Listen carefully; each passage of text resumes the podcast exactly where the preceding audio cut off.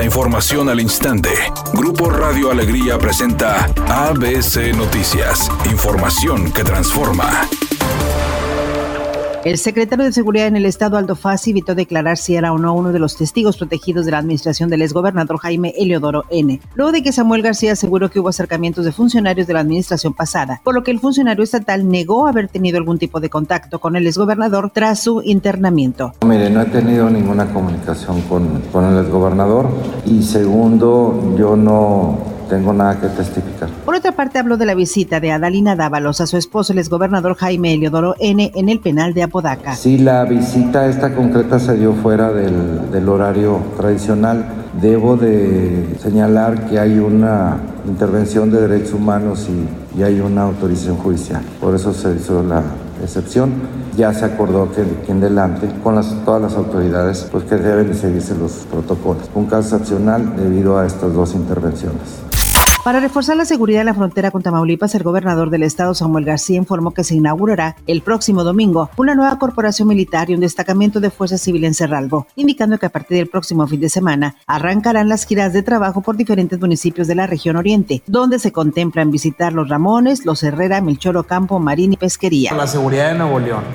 Vamos a dar a conocer en Cerralbo, que es como la capital regional del oriente. En Cerralbo vamos a inaugurar una corporación militar y un destacamento de fuerza civil para blindar toda la frontera con Tamaulipas desde Anáhuac aduana Colombia hasta China, Nuevo León, porque de China a Nuevo León a Linares ya tenemos ahí una brigada militar ante la sugerencia del embajador de Estados Unidos, Ken Salazar, de que la reforma eléctrica respete los contratos de empresas privadas, el presidente López Obrador aseguró que nadie saldrá perjudicado, que la reforma es para eliminar subsidios a particulares, ofrecer tarifas bajas a la población, fortalecer a la CFE y que el Estado recupere la rectoría en materia eléctrica. En estos días se va a saber si los legisladores representan al pueblo, son auténticos representantes populares o son simples representantes de las empresas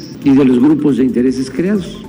Editorial ABC con Eduardo Garza. Los negocios, eventos artísticos, deportivos y hasta los bares ya abren al 100%, pero las delegaciones federales para hacer trámites no trabajan ni al 20%. Y para muestra las citas en el SAT, si las busca no encuentra. En pasaporte menos, en el INE peor. En Profepa están las oficinas cerradas, en Conagua no hay trámites porque ellos siguen en pandemia. Ya basta, cuídense, no bajen la guardia en la salud, pero ya pónganse a trabajar. Urge reactivación de trámites en las delegaciones del gobierno federal en Nuevo León.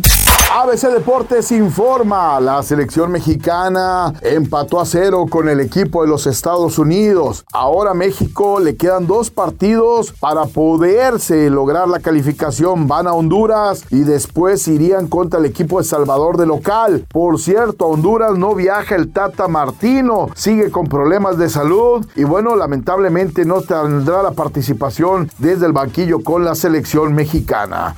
El próximo domingo inicia la doceava temporada del programa Vecinos a través del canal de las estrellas y la producción promete muchos momentos divertidísimos así como la incursión de nuevos personajes.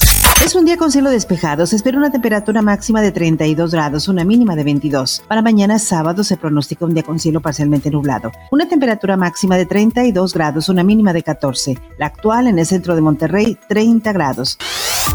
ABC Noticias. Información que transforma.